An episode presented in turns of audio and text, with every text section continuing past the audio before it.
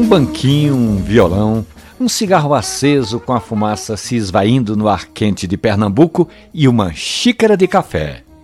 É assim que o poeta pernambucano Petrúcio Amorim se inspira e essa inspiração faz dele um dos respeitados músicos regionais. Mas olhe, pensando bem, eu queria era que o próprio Petrúcio Amorim contasse a história dele com base nos efeitos da cafeína. Olá, meu amigo Romualdo. Eita, que prazer. Veja só, meu amigo, é... essa minha devoção, esse meu gosto pelo café vem de muito tempo. É uma coisa interessante que eu vou contar para você é o seguinte, é que sempre os momentos em que compus, eu nunca compus bebendo, tá certo? Tem amigos que bebendo, eles fazem música em bar, seja em qualquer... Não, meu lado não, meu lado, ah, quer dizer, minha companhia sempre foi o violão, né?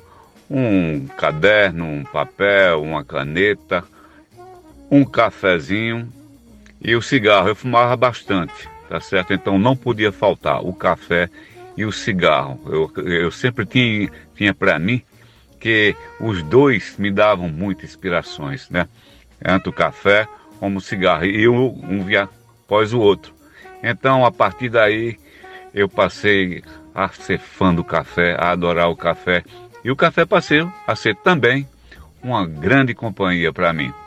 Veja só, eu gostaria muito que você tocasse aí é meu cenário, que acredito quando eu compus essa canção, eu tomei muito café e infelizmente fumei muito cigarro. Valeu.